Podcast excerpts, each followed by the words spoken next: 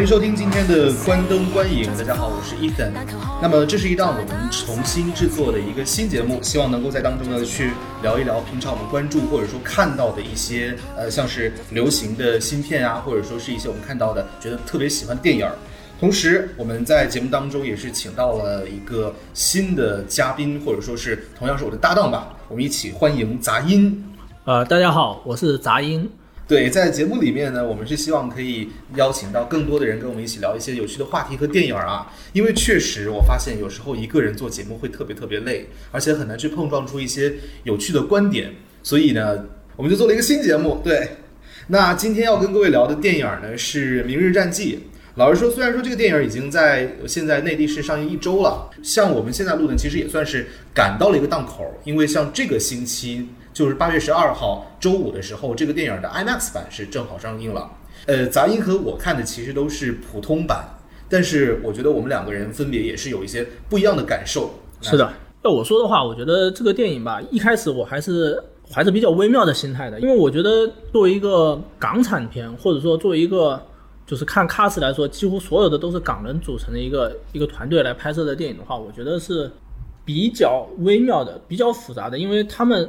可能因为国内现在内地的电影很少出现这种纯港片，而且纯港片大部分都局限在那种香港元素特别丰富的，比如说警匪片啊之类的类型当中。所以作为一部科幻片，我觉得他没有去利用大陆的那个力量来合作去拍这部电影，我是觉得很可能结果不是太好。但是呢，我看预告片我还是觉得挺不错的，觉得有一点打破我的想象。包括古天乐啊、刘青云他们这个团队，或者说这个 cast，我觉得也是挺挺讨人喜欢的一个 cast。古天乐也算是。比较内行的一个人了，是会很用心的去做这部电影，我相信。所以，嗯，我看的时候是比较期待的。那我就特别想知道，就是杂音，你一开始是什么时候就知道这个电影的？最早最早是跟好多人一样，是那个一开始的，呃，叫什么前瞻先导预告。还是说到后面是慢慢的就看到《明日战记》这个名字之后才了解到，呃，这件事情就要从我得到了一张电影优惠券开始的。那张优惠券呢，说只能是周一和周四之间看电影，而且时间还不能是晚上，就是那种黄金时间。那么说，我就在 有限的时间的有限的条件下，然后去选了一部我比较想看的电影，然后我发现了《明日战记》。一般来说，我看这类电影的话，我是比较希望能看 IMAX 版本的，但是。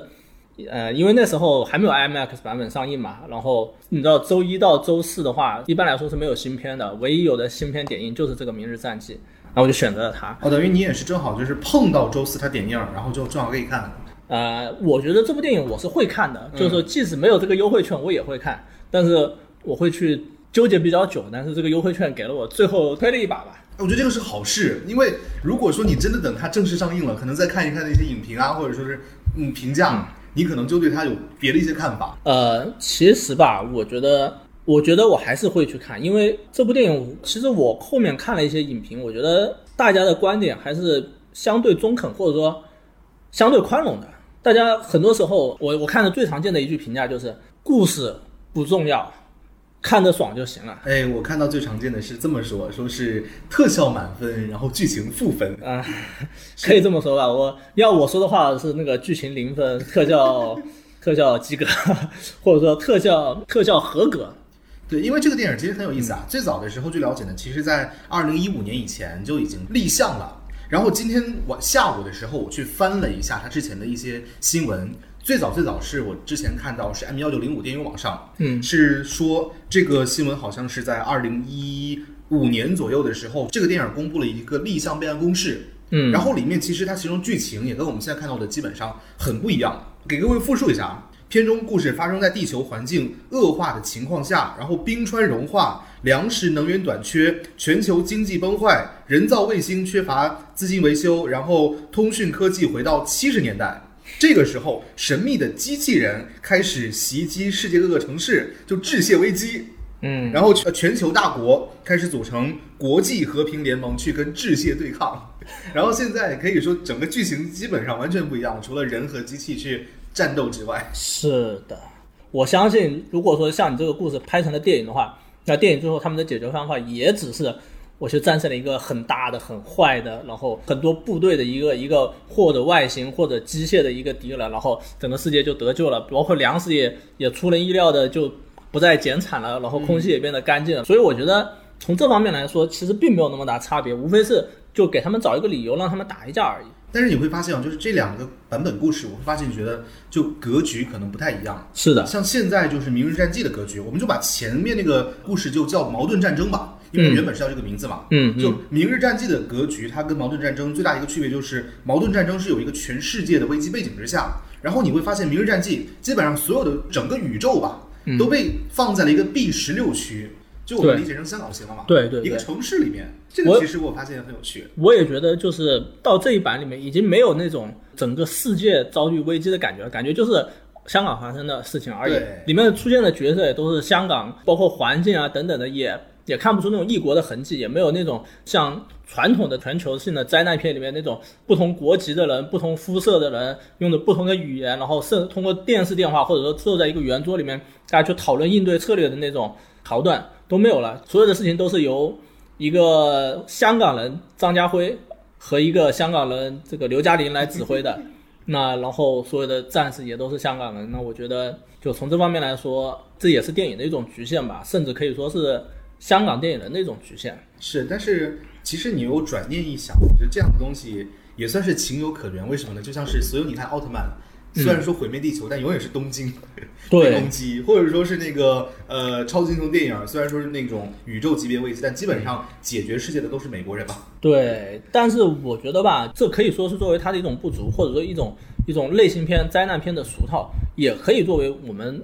做一部电影的一个一个突破的思路。我们没必要说别人都是做成这样，我们就要做成这样，或者说别人都犯了这个错误，那我们犯这个错误也是情有可原的。然后这我也觉得这个电影的一个挺最让我不满意的地方，就是这个电影它似乎从头到尾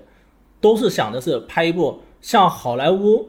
动作科幻片或者说好莱坞灾难片一样的一个电影。哎，那好，那在展开这个话题聊之前，其实我想问一下杂音，你对这个电影如果说要给出一个那种主观评分的话，是多少？呃，分数可能不会太高，大概是及格。但是如果说大家问我推荐不推荐去看，我还是非常推荐的。我真的很纠结，如果说这个电影是由另一群人拍的，一个内地的某个不知名的电影人，比如说，嗯，算了，我还是不说名字了，万一我们火了呢？电影导演 A，啊、对，就某个某个唯利是图的国产片、国产电影导演，或者说海外的也没有关系，好莱坞的也可以，我会很不留情的去批判一通。但是这个电影，它这个团队包括古天乐的参与，因为古天乐大家都知道是一个 sci-fi 迷，是一个科幻迷的，是而且尤其对这个机甲方面特别感兴趣。我记得他家有一个房间放了很多很多钢铁侠的这个装甲，我听说版本是他有一个房子专门放对，对，反正总而言之，我相信对古天乐来说，包括这个电影，嗯，据我所知，他好像特效也是他们公司做的，他特地特地收购了一家公司来做这个电影，做这个特效。那我觉得就是他们绝对是诚意满满，而且全力以赴的在做这个东西的，而且他也做出了很多作为国产电影、作为中国电影的很多突破。那他也许不完美，但是我觉得还是非常非常值得鼓励的。也就是说，基本上如果按照烂番茄那一套评分体系去看的话，你是能给出一个新番茄的对啊，给个新鲜番茄。新鲜番茄，大概烂番茄因为比较宽容嘛，我可以给个七十分左右。对，老实说，其实我看这个电影也是，我觉得呃也是能给新鲜番茄。如果说让我给的话，嗯，然后自己在我这儿是有一个差不多六十五分左右的评分，嗯，虽然说也不高吧，毕竟能看见很多很多瑕疵嘛。对一会儿我们可能也会吐槽，但是也是那一句话，综合来看，特别是放在现在这个华语电影语气之下，或者说放在整个暑期档这个体系所有的影片的那个片单里面，你会发现它其实还是很重要的。就是我认为这部电影的问题不在于它在投机取巧，反而是在于他在他想努力做好，所以它是一个呃，我觉得应该说是弄巧成拙，而不是自作聪明的一个电影。哎，讲真，其实我是蛮喜欢的。之前我们在我们一个小群里面有讨论过，当时我的观点呢是在看这个电影之前，因为本身它是属于那种港产的科幻片儿，对可以说在基本上零零到一零年代非常非常少见。就算看过，你可能就是一些什么像机器警察啊这一类的，你就知道，对大概率你会碰到那种像是什么真三国无双那种电影。对，然后，但是呢，当时其实我在网上看《真三国无双》的时候，因为本身就知道那个电影好像豆瓣四点几，嗯。对，就纯属是看乐呵的心态去看，嗯，结果发现效果还行，甚至我觉得就是这这是一个思路，但只不过放在现在这个体系之下呢，可能很难去建立，是的。就是把那个历史题材当成神话去拍，啊。说不定有搞头。我当时想的是，呃，我们稍微扯远两，《真三国无双》这个电影的导演叫周显阳，我是很喜欢他的，也不算很喜欢，一般喜欢，因为他之前拍过一部《黄飞鸿》嘛，是那个彭于晏演的，但那黄飞鸿也不算特别好，但是我有一点特别喜欢的就是周显阳给黄飞鸿身上赋予了一些现代价值观的气息，所以看起来就没有过去那种黄飞鸿的那种迂腐感了，而且包括里面的一些情节处理啊，一些动作设计啊，都很区别于过去一些港产片的那种花拳绣腿的感觉，反而有一些力量感。即使是说，就彭于晏并不是一个武武行出身的一个人，他还是能够拍出一些动作戏的那种那种冲击力的。我觉得这一点是值得值得肯定，而且也是国内现在动作片、武术片比较缺少的一个东西。但是到了那个《真三国无双》，就非常非常缺乏这个方面的东西，特别特别的飘，就有种像游戏里面一样三 D 打怪那种感觉。然后就是很奇怪，特别是里面一些，我也吐槽一点吧，就是当古天乐也在里面演了吕布嘛，然后他那个方天画戟，人家一般情况下是一个金属棒棒，嗯它可以弯的像是那个什么健身那种东西一样。对对对，所以就是嗯，就我们可以这样说，就是那个年代的电影，就是主创还不够成熟，或者说不够沉稳，他们想的是拍一个很花里胡哨的东西，想要尽可能往里面塞很多他们无法控制的那些那些夸张的特效啊，什么动作呀，然后那种那种极其夸张的那种那种大场面，然后到最后的结果就是。非常失控，而且观众毫无代入感，完全没有办法认可这个画面，会觉得这个就是假的，太假了。对，也就是其嗯实我在看《名人战记》之前，当时的想法就是假不假无所谓，你要真能给我拍热闹了，我觉得就至少对于一个普通的工作日来说，嗯算是一个挺好的调剂。对，但实际上呢，就是在我看过之后，我也是发现，其实里面还是有一些主创想要做到的东西，同时他们也其实做到了。我跟这一点其实跟杂音不太一样。我看来呢，就是电影《明日战记》嘛，像古天乐或者吴炫辉，他们想做的可能就是一个补充一下，吴炫辉是这个电影的导演。对啊，对他们想做的可能就是一个所谓的有点儿模仿那种各种各样的美式或者日式的机甲的动作电影儿，然后做的一个 B 级片。实际上，他们可能就是在这个领域做的一个尝试。我我我也很认可这一点，就是他们是在尝试，而且他们是希望自己实现突破的。但是，嗯、最后的结果不算特别完美吧，这有得有失。我觉得很很，我最最欣赏的一点就是他们并没有怀着那种机会主义的心态，想着我拍这电影能够大捞一笔，而且是以那种花小钱办大事儿。那种那种忽悠大家进电影院的心态来制作的，所以说看得到，他其实是在很多不一定能变成钱的方面，他是花了不少心思的，这一点我是很认可的。来关注一下啊，就是截至现在我们录音的当下，《明日战记》的票房呢是上映九天，一共是三点一八亿。然后按照之前下午看到的一个新闻的数据呢，就是给出的是这个电影差不多投资是三亿左右。嗯，换句话说，其实按照现在这个数字，它能回本儿的概率也不是特别大。对的，嗯，所以我就觉得，要不就趁着这个风口，然后我们先来夸一下，就觉得这个电影，呃，一些好处，你觉得在哪里？我个人觉得哈，就是这个电影最大的好处还在于它真的算是中国第一部机甲题材的科幻片，因为国内一个是很缺少现代题材的科幻片，二个是机甲题材的更就更少了，第三个就是就算有这一类的电影，也和这个《明日战记》的差距更大。我认为《明日战记》是一部就是在机甲方面能做到合格，而且能做到相当于说世界主流水平的一个一个科幻片。我觉得这对于国产电影来说已经是一个突破了。哎，但是你知道吗？就是我在看完之后有一个特别大的感受，我觉得这个电影不是机甲电影。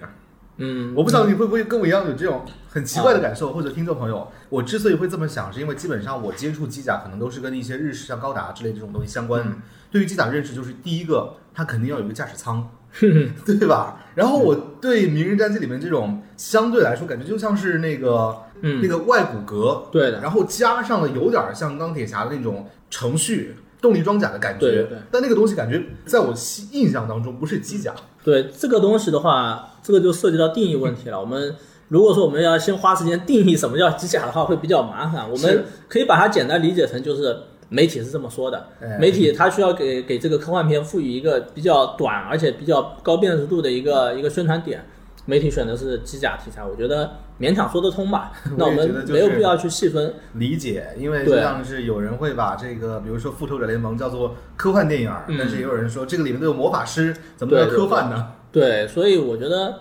啊、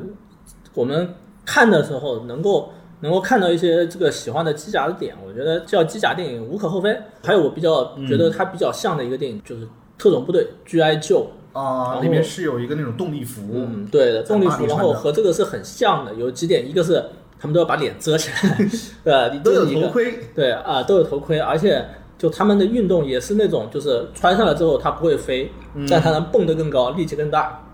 而且他们行动起来都有一种脚很沉的感觉。嗯，那天我看的时候印象挺深的，而且他们就跑动起来都有那种液压的那种呜呜那种声音那。种机械动力的感觉。其实那个是我觉得很多喜欢这一类，比如说《环太平洋》啊，或者说是前几部变形金刚的朋友，会很喜欢这种机械的细节。对的，这种我觉得这才是一个呃机甲情怀的关键所在。我们希望看到那种机械的美，机械的美不是说一个机器人站在那的美，而是机器人动的时候，它浑身充满各种各样的零件在在旋转、在拉伸、在在收缩，甚至说喷出蒸汽，或者说甚至说有些地方因为磨损而产生产生痕迹，甚至说烧红的那种那种质感才是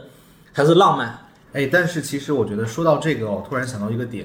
就是在电影里面呢，少了一个那种像钢铁侠穿衣服或者环太平洋去那个把头组装到身体那一种特写镜头，或者说是一个，对这里面没有这样的东西，让我就是很头疼。甚至是直到是电影上映之后几天，是 HT Hot Toys 对香港一个玩具品牌，嗯他们出了古天乐和刘青云的人偶，我才有机会去看清楚这一些呃设计上面的细节。是的，我觉得特别可惜，为什么电影里面不能？我觉得还是因为主创在这方面有一点点缺乏这种嗅觉吧。是，而且其实你也可以想象，像这种电影，一般情况下，它一定它一定是有一份那种呃来自周边的收入。对的，对的。对，可惜的是呢，就是在电影里面就没有把这个他们身上穿的那套动力服的各种细节去展示出来，我觉得很可惜。我觉得就是还是还是那句话，我就觉得主创在做这件事情的时候，可能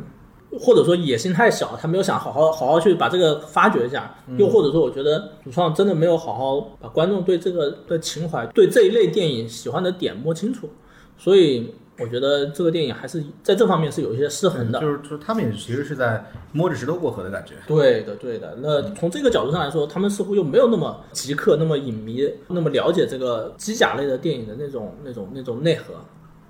是，我觉得这个算是一个遗憾吧。好，继续说优点啊。除此之外，其实我觉得本身啊，就电影毕竟时长是差不多九十九分钟嘛。嗯，我老实说，就是能看到一个时长在一百二十分钟以下这种科幻片儿，我觉得也算是一个现在挺难得的一个事情了。因为你像以前买电影票都觉得就是一个电影越长肯定就越值得，但是渐渐我们就陆续看到到现在印度观众还是这样想的。就陆续我们看到很多，就是里面会塞一些奇怪的桥段呐、奇怪的人物啊，然后去撑时长的感觉。反倒是我觉得这个电影啊，至少它是从头到尾，或者说是有各种各样动作戏去填充，没有去做一些没有用的角色什么的。我觉得这个这个算是一个优点。嗯，这个我觉得算是就是国产电影人的一种成熟的表现吧，或者说摸清了这个电影工业工业门路、工业套路的一个一个表现。我觉是得这是好的。甚至包括啊，就是里面你可以想，就是呃，首先所有角色除了刘青云和古天乐之外，啊，还有像是万国鹏演的一个新兵，嗯或者是一个小朋友，就是在里面呃出现，或者是女朋友这样的角色，嗯，但你会发现，其实他们每一个人虽然说可能会有一些情绪，但基本上都是给所有的剧情推进去起到了一个推进和积极的作用的，而没有去给主创或者说主角团造成任何压力等等。对这一点其实特别特别难得，因为你可以想象在。呃，一些电影里面吧，我暂时其实想不到太多啊，嗯就一定会有那种剧情，比如说一个小女孩儿为了捡一个娃娃，啊，然后啊，就那个让主角团身陷险境等等等这样的事情，我相信其实很多朋友应该看了很多。但是我个人在这方面是不太同意的。我觉得从创作电影的角度上来说，我们是有有几个阶段。首先，最早我们的阶段就是说国产电影的一个阶段，就是大而无当，就像你说的，时长特别长。他那个时候，他主创他不知道观众喜欢什么，也不知道自己想要表达什么，他所以他就会把他想要的东西都塞进去，就会变得特别多、特别长，然后特别冗余。然后呢，到下一个阶段就是主创相对来说清楚这个电影怎么样才能给观众最大的愉悦。那这时候主创就会就会去把把那些哦有些多余的、有些冗余的、有些拖拉的那些东西全部删掉。所以就像你说的，这个电影变得特别特别简短，嗯，这是这是优点。但是我觉得我们有时候可以更进一步了，就是说我们意识到有些东西是必须多的，有些东西是该缓的时候是要缓下来。这样子的话，可能再一次起势、再一次高潮的时候，能给观众更充实的感觉。那就像你说的啊、你说了刚才说到有一个新兵，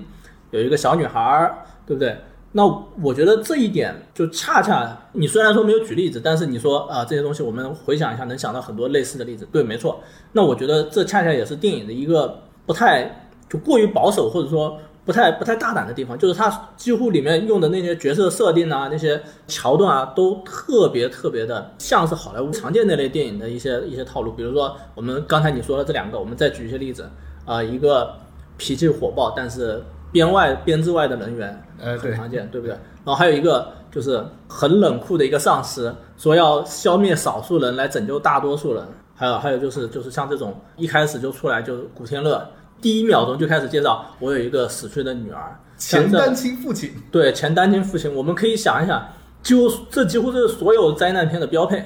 他就算不是单单亲父亲，也是什么离了婚的，对吧？然然后后按理来说，他应该会在这个电影里面有一个 B 故事，最后是找到自己对新的家庭，对，要么是找的家庭，对，再再者的话，可能就是自我牺牲。嗯，对，然后包括包括这个电影，就一开始古天乐还说了什么，我要想就早点去见女儿之类的话，这些东西都过于俗套，以至于观众对这个已经不能起到这种哦，我看了这个情节，我觉得能够稍微投入一点进去的感觉了。总而言之，我就觉得这个电影可能有一些缺乏这种人物间的联系，导致它的剧情、它的动作方面也就缺乏缺乏那种情感渲染，对，只有动作，只有只有危机，只有只有只有凶险的环境，只有一个反派，那个反派就是就是就是什么？天幕，对，那么我即是天幕，天幕这个这个我们待会儿再说。我觉得就是说他们的危机只是眼前的那些那些什么怪物啊，什么怪物机器了。怪物机器之类的，就没有没有什么内因来来推动他们来做这些事情。对，然后一方面，其实如果说回到观众的角度上来说，缺少这样的东西，也就会缺少那种我们作为代入感。是的，嗯，因为这个是比较难把握的，因为主创就想着我们也许把握不好这个东西，那我们还是不要自以为是或者说自大的去去把它把它用我的方式去演绎一番，我就我就把它省略掉算了。也许这是主创的想法。那我觉得这也是我们刚才说的，就是主创比较比较务实、比较尊重观众的一个地方。当然，其实说到这个点，我觉得也也挺奇怪的，因为像豆瓣里面的条目里面写呢，电影的编剧是分别叫刘浩良，他是写了像是《除暴》，还有《大魔术师画皮》，嗯，还有一位呢是叫麦天书，应该他是写过像《一个人的武林》还有《湄公河行动》。按理来说，他们两个就以参与过这种规模的制作的水平来说，应该是能写出一个更有意思的故事的。嗯，是的，对，但很有趣的一点就是，本身这个故事我会发现它很像游戏，因为之所以这么说，就是当时我是呃，对我是跟那个杂音当时聊过，就是说呃，游戏的故事可能这样写，就是先是制作人决定要做一个，比如说什么类型的 FPS 游戏，《使命召唤》，然后在里面我要设计各种外骨骼，我要有呃十八种枪械可以随意切换，对，然后设计了各种有趣的关卡，什么冰山、火山、丛林、开直升机等等等等，然后再去安排一个编剧去说，哎，你把这些东西给我串起来。把这些关卡串起来。对，你觉不觉得就是这个电影的各种故事很像是游戏？一开始是这个过场动画之后是直升机关卡，嗯，然后就是进入到医院，啊，对，医院完了之后就有动力服了，啊。然后先清一波小兵，嗯。然后撤离的时候又是那个追逐战，又有街道战，是的，所以说到底，其实就是他可能先有了先有了那些动作上的看点，先先编排了这些动作上的设计想要表现的东西，然后再再去再去用故事来把它连起来。所以这个一定程度上导致了这个故事被尽可能的简化了。也许他们做完这些，发现哎，我们时间比较赶，我们文戏就就凑起来就行了。是，我觉得这就是为什么就是在电影上映之前是曾经流出过说电影有一个一百二十二分钟版本，对的，我也是这么听说。对，但是后来好像香港跟内地全部都是九十九分钟了，对，可能也是片方考虑到说，就算我把那缺少的二十三分钟内容加进去，可能也只会让这个电影会显得冗长而已。对，它不会说是可能让这个电影变得更丰满，这个、嗯这个确实是一个问题。一部电影的文戏和动作戏到底是怎么样一个穿插，怎么样一个一个配合会比较好？我们看过很多很多很优秀、很甚至说伟大的一些一科幻动作片，比如说呃往大了说，比如说《阿凡达》呀，比如说《终结者》啊，对啊，比如说那还不错的，也不算伟大吧，比如说什么特种部队啊，什么包括一些末末日题材的什么独立日啊。那我觉得其实可以说一个，像也是八月五号上线的《铁血战士复仇》，因嗯，为这两部电影我是那个两天隔天看的。对，对，当时我就有一个很大的印象，就是《铁血战士复仇》里面也是有各种各样的动作戏，啊，但他会在每一场戏之间，甚至最后决战之前，去给观众一点喘息的空间，或者说安排一些文戏，去让角色慢慢成长或者丰富起来。对的。然后呃，说回这些这些科幻片，呃，我觉得他们有一个我们值得值得去学习、值得去去考虑的一个点，就是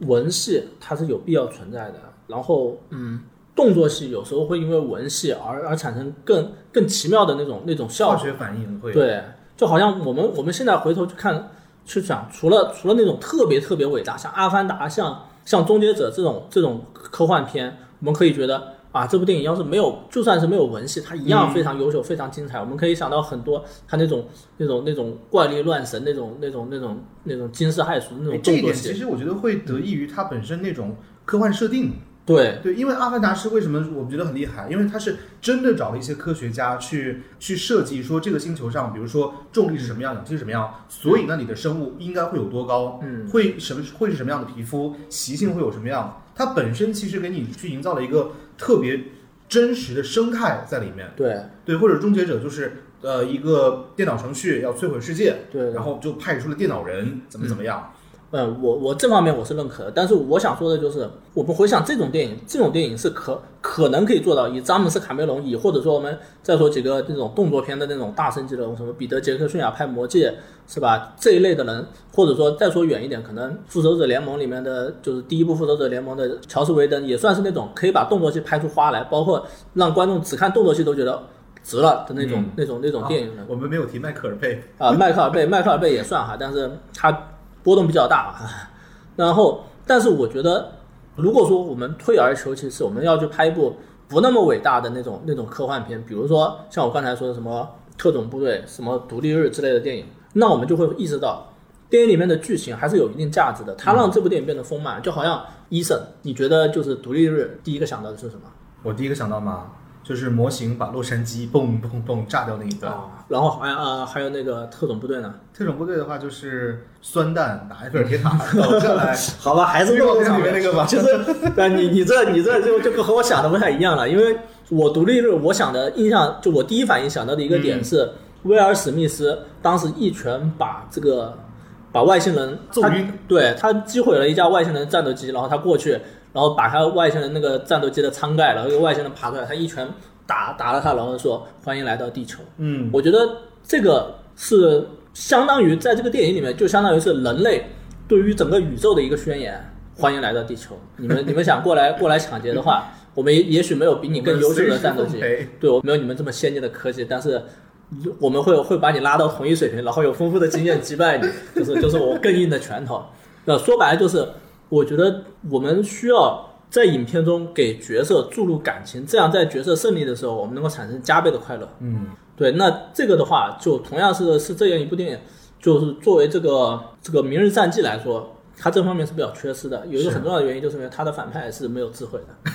它的反派就所以说我我总是说这个叫叫灾难片，灾难片类比灾难片，因为它就是一场灾难，就好像洪水一样，洪水不是诡计多端的，洪水不会狰狞的去看着你什么的。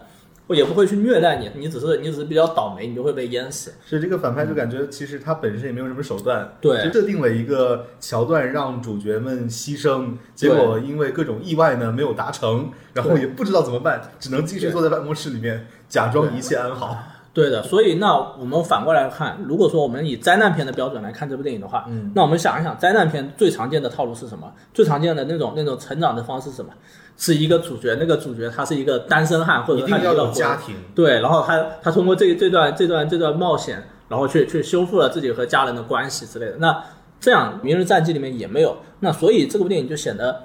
剧情上很单薄，很单薄，观众只能靠靠这个动作戏来来满足自己。那所以说观众就会对动作戏提出更高的要求。是。那我觉得是比较可惜的一点。我觉得就像是当时我也想，我说，因为大家都说这个电影剧情很单薄嘛，我就想到像《极速追杀》，对。对吧？那个也是，就是对方杀了我一条狗，所以我要杀了他全家，或者说是之前是去年风骚律师》主角、演了一个动作片叫《小人物小人物》，嗯，对，也是，就是我被人欺负了，对。然后我气不过，我要把对方全部干掉，对。对，那种剧情其实也没有什么故事可言，甚至没有什么角色可言，但是他我们非常喜欢，其实很重要一个原因，他们在自己的那个领域做的特别棒，对，而且还有一点就是，就像我刚才说独立日的时候说到的，就是给了观众一种宣泄，嗯，给了观观众觉得。观众其实那那一类像小人物，像《极速追杀》里面是有一个反派的，是这个反派也许战斗力不是很强，但是这个反派一定很讨人厌。哦，也就是说，其实他们你可以说故事剧情不怎么出彩吧，应该说对对，但其实在叙事层面上还是有设计有考虑的。对，所以就是我觉得，在我看来，观众是是很需要有一个感情的带入的。如果如果说没有这个的话，你就必须得用极其高强度的动作戏和和那种极其大场面的科幻场景才能吸引他们。那有了一个感情的话，那动作戏的话就可以好看很多。嗯，你知道人人如果说专心致志看一样东西的话，那是更容易挑出错误来的，就更难投入，那就导致了这个片子观众可能，其实我觉得这个电影的动作戏是不错的，但是观众却很难说是那种哇，这个这个动作戏很棒，很会却总总会想起一些动作戏不好的地方。诶，说到动作戏不错啊，其实我在看动作戏的时候有一个很大的印象，就是特别是中间第三段追逐战的时候，我你会不会觉得就是整个整场动作让你有很大那种看不清楚的感觉？对，这也是一个这个电影的一个一个问题吧。对我当时就印象很深刻，就是他的那个奔跑的那个啊，应该是车开着那个高架，嗯然后背景是深深的，嗯敌人呢是有那种人形机器人，然后我方的角色穿的又是那种各种外骨骼去打机器人。就让人分不清谁到底是谁，或者说是他究竟是出了一拳还踢了一脚，再加上动作又剪得特别快。对，然后唯一当时我发现有一点点喘息的，是应该算当中间有一个长镜头，对，就是围着那个车转了一圈的时候，那一段动作看的是最清楚的，反而。就那场戏，我也我也深有体会。也嗯当然，也许是因为我们当时没有看到 IMAX 版本，所以所以就就效果比较差吧。所以在这里，如果说观众想去看的话，强烈推荐去看 IMAX 版本。就算这个穿帮你也看得更仔细一点，省得就是就是如果说我们想说电影哪里哪里没拍好，哪里没拍清楚的话，那我们看了 IMAX 更有发言权一些。就我觉得它有几个问题吧，首先是它那个场景设计，就是那种末世的场景，就是整个世界就失去了颜色一样，嗯，你看不到那种非常鲜艳的背景啊之类的东西。然后包括几个主角，他的盔甲是黑色，然后也没有一些那种亮色的东西，或者说一些灯啊，来让这个形象更加鲜明一些。对，这个是。然后反派的机器人也是暗色调的，虽然说不是那种全黑，但是也接近是那种那种军绿色或者墨绿色的，对，吧？都是有点迷彩的。对，而且在那个环境里面颜色又淡，然后所以导致有时候有时候两个小机器人打起来，就人类和那个机器人打起来，那个机器人有点像奥创嘛，对，我觉得有点像是茶派。啊、有点像查派，我知道，就是就是呃，他们打起来那种那种两三个机器人，两三个机器人过来，让我让我想起来奥创，对那一段，其实我也是，就当时特别想再去看一下《复联二》，因为当时《复联二》你会发现本身就是美队跟奥创打的时候那一段，是在那个大车上嘛，对对对对看得很清楚。对对对。因为回想一下，你想当时那个色调基本上是白天是白的，对。然后美队是一身蓝衣服，奥创是一个金属反光，对，而且奥创那时候是银白色的，嗯。那个我印象很深。然后包括我想一想还有什么就，呃，具体我不太记得了，反正就当时那一段，其实给我的感觉也是那种，就是那个机器人是有一点似曾相识的感觉。嗯，一个是像奥创那那场戏，就很多时候我都有点分不清，我感觉首先是到底那个小机器人有几个我都记不清了，应该是有三个。对那一场戏那个是叫叫琼奇还是叫什么啊，琼奇是那个在大的后面追的，啊？还有一个叫什么？还有叫刑天，哦那个就叫机器人，啊，哦，那个就叫机器人，那个就相当于是小机器人。小小机器人。对，比如说那个，就我一开始弄不清楚一个一共有几个小机器人。第二是它很少有，就是没有让观众觉得，当然那个也不是很重要，就是我当时有一点搞不清楚这个机器人到底是被主角打败了，还是说打跑了。然后反正他后面又过来了，那一段其实还有一个点，你发现了没有？就是有一段是古天乐他那个穿着动力服，啊然后去把一个机器人的脑袋顶到了那个天花板上。嗯那一段是用了好，就是各种升格去拍。啊，然后你一般印象当中，可能电影里面就是这样一个比较感觉力气很大或者效果很厉害的这个技能，啊就把这个敌人打败了。但没想到下一个场景两个人继续在打。对的对的，这也是一个，其实我觉得也许是港片传承的一个问题，就是老港片他们拍动作片的导演，他是非常熟悉这种这种表现方式的。比如说，我们往简单的想，其实就是总结简单原则，其实就是力量越大，力量越大，越是重要的攻击，可能越是用慢镜头来表现，对吧？对，那所以说，观众也是这样看哦，你这个动作那么清楚，那么那么那么多细节，那可能很牛逼。结果嘎一下就就好，就好像是一个过场镜头，那就失去了那种质感了。哎，也是也是有点可惜吧，我觉得。对的，那也许哈，这是因为就是这个这个导演是这个特效出身的导演，他不是真正的这种动作设计啊，或者说导演出身的导演，所以他可能这方面会有一些局限。对，然后既然要聊的话，就干脆再聊一个，就是你有没有有没有发现那种呃，是一个 EMP 手枪的那个子弹啊，在机器人身上基本上就可以把它直接瘫痪。对在有这样的设定情况之下，他们没有选择一开始开枪，啊对的对的，各种后果也是。就是我觉得，嗯，首先我们可以大概就有一个理论，就是 EMP 一般不能出现在这种机器人电影里面，因为太强了就是一个 bug。对太强了，它会让动作戏全部都失去意义。嗯，那而且说，我觉得这这一部电影有一个，就说到这个的话，我觉得有一个比较可惜的地方，就是他没有把这种角色差异化体现出来。他到最后，刘青云穿上战斗盔甲，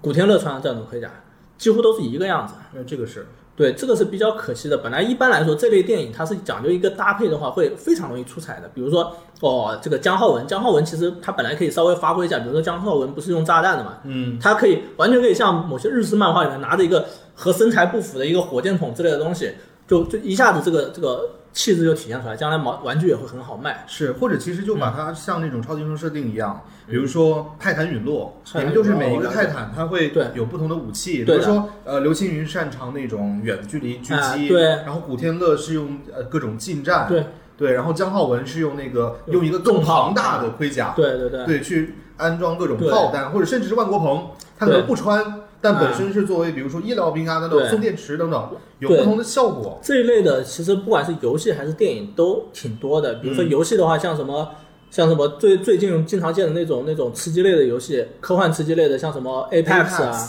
像什么《守望先锋》啊，其实都有类似的设定，就是每一个人，包括有的人可能穿全身盔甲，有的人穿半身盔甲，有的人有的人可能是呃，包括 G.I. Joe 也是嗯，，G.I. Joe 是其实是很有很有很很符合这样要求的对，。特种部队一开始对是那个孩之宝的玩具，对动画版，我不知道你有没有看过。我了解过。对的，我我是小时候是看过的，就是他们分海陆空三三个部队吧之类的，然后他每个人都有不同的盔甲，每个人盔甲都有不同的用处，比如说空军的可以飞，陆军的可以跑，海军的可以潜水，然后有的是那种力量型，有的是爆破型，有的是远程型之类的。那如果说我们能够把这方面的去去加强一下，我相信整个电影的可看性会高很多。但但是当然，这样的设定其实你如果说想到以一个那种军旅呃或者说军事的背景作为一个条件的话，你也会发现，一般这种制式的东西可能会比较多。嗯像《阿凡达》里面每一个机甲都是一个样儿的，对，那这个确实是，所以但是不设计其实也能理解。但是谁在乎呢？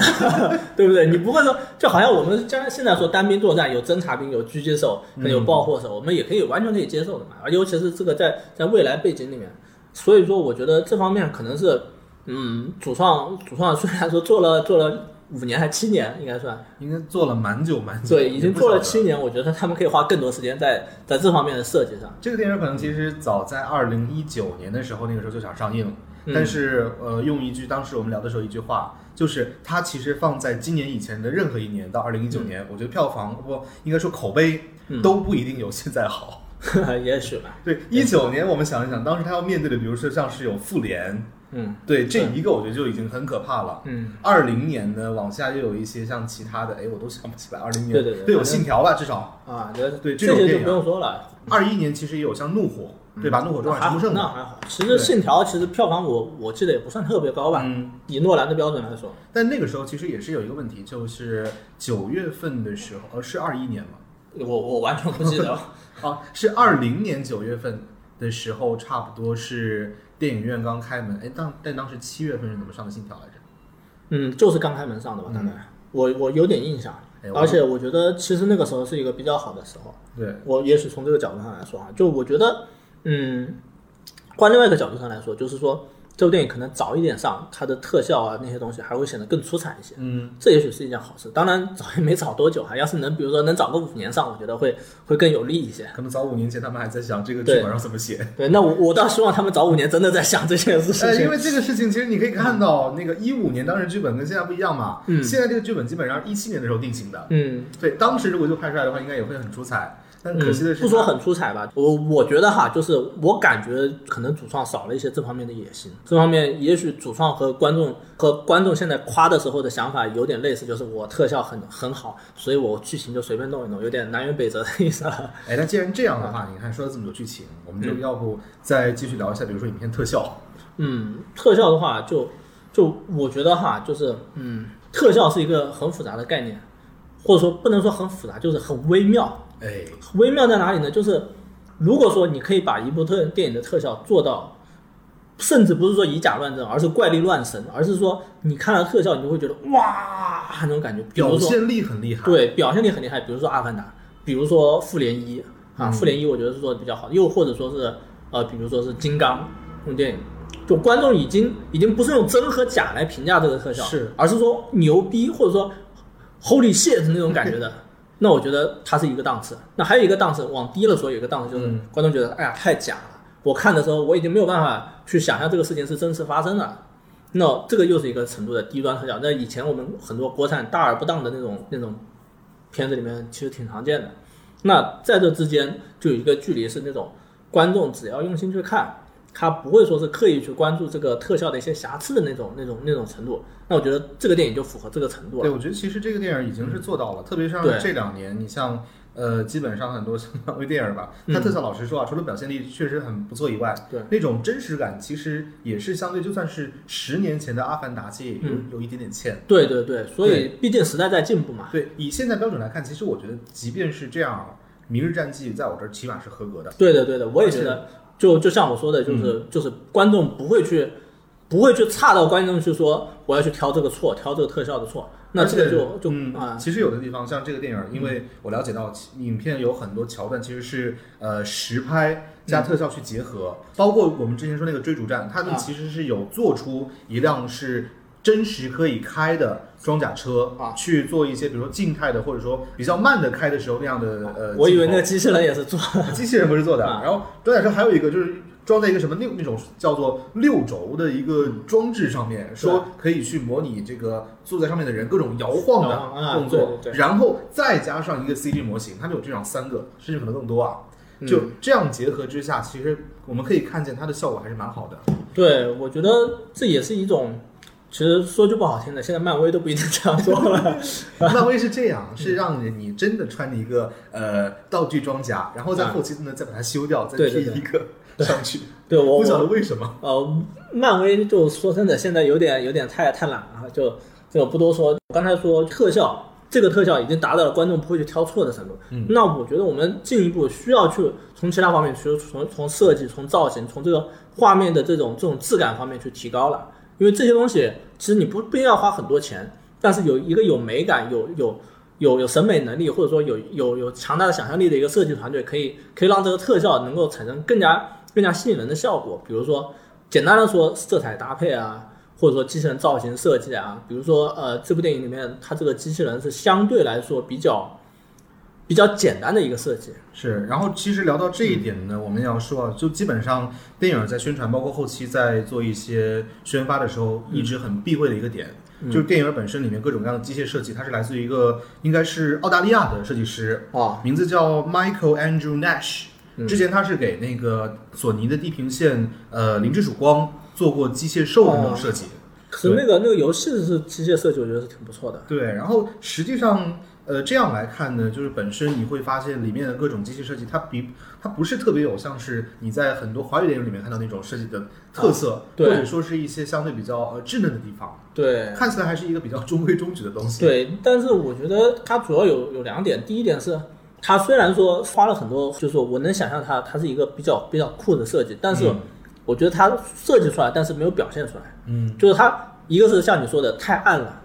就很多人也许他有细节，也许他有细节，但是他没有展现出来。第二是就是，呃，说我感觉哈，就是我们作为作为观众，我们其实是希望看到棱角多一些的那种盔甲的。哎，说到这一点，其实我又想说了，嗯就是从刚才我们聊到那个 Nash 的设计图里面，嗯其实看到《明日战记》里面的那个头盔的细节，我发现很有趣。嗯它其实头盔不是那个开合的嘛，嗯有点像是那种呃鳞甲，嗯。就一片一片，对，对，那样搭进去，什么样呢？就是里面的先收，然后噔噔噔一块一块嗯。那样收起来，而不是像钢铁侠一样直接整块面的对。走。就这样的设计，一方面也是电影里面没有表现出来吧，对，所以让人就对于这一种就是那种呃带有机油味的浪漫体验的少了一点。我也觉得就是很多很多里面的细节就变得，也许有设计，但是不够鲜明，而且嗯。我感觉就像你说的，这个设计师他可能对机甲的设计是有有才华，但我觉得他对美学上的这种，或者说导演对美学上的把控其实是有一点缺失的。而且呃，我觉得我们不光批判一个动力盔甲，多一说里面，比如说刑天和还有一个叫什么穷奇，重启啊，刑天和重启这两个，其实我觉得算是相当俗套的一个机器人的造型了。呃，在那个呃，好像是